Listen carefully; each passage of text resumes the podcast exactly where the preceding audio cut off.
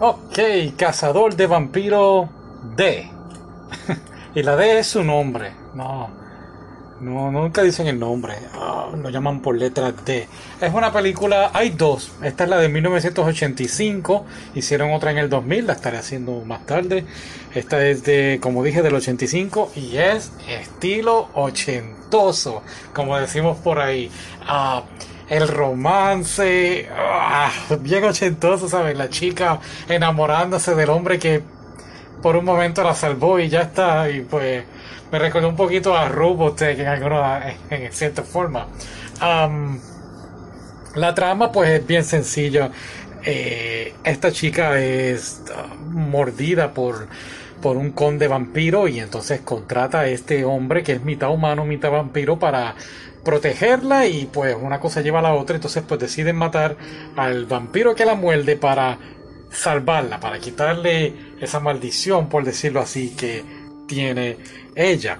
Eh, personaje bien interesante de, eh, tiene en la mano izquierda pues, pues como, como sería eh, la conciencia de él, una, boca con ojo y habla y, es como su conciencia, ¿no? Pero a la misma vez lo ayuda, tiene poderes eh, telequinesis o telepatéticos o cosas así. Y claro, tiene una espada súper sorprendente y es muy buena la película, honestamente, para ser una película del 1985 y la comparo eh, con otras que hemos visto, que hemos discutido aquí, por ejemplo Robotech, eh, eh, aunque yo sé que Robotech es una serie, pero esta película me hubiera gustado mucho que hubiese sido una serie, porque es una película de una hora y veinte minutos, pero es directo al grano, nada de rodeo, no, es una cosa tras la otra, pam, pam, pam, pam, pam, y bien nítido.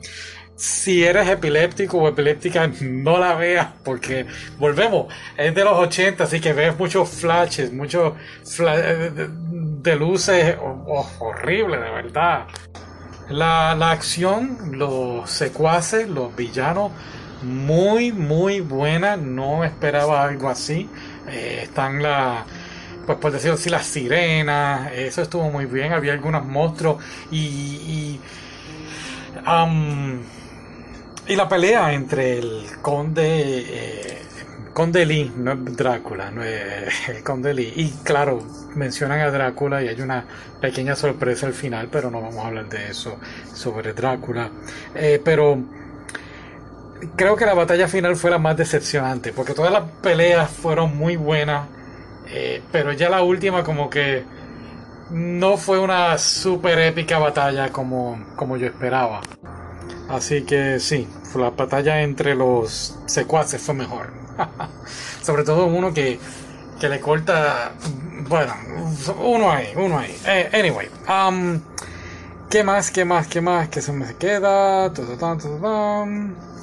Creo que nada más. Estuvo muy buena, de verdad. Me sorprendió mucho esta película. Vamos a estar viendo entonces la próxima y siento que se me queda algo. Tararán. Eh, no importa. Bye.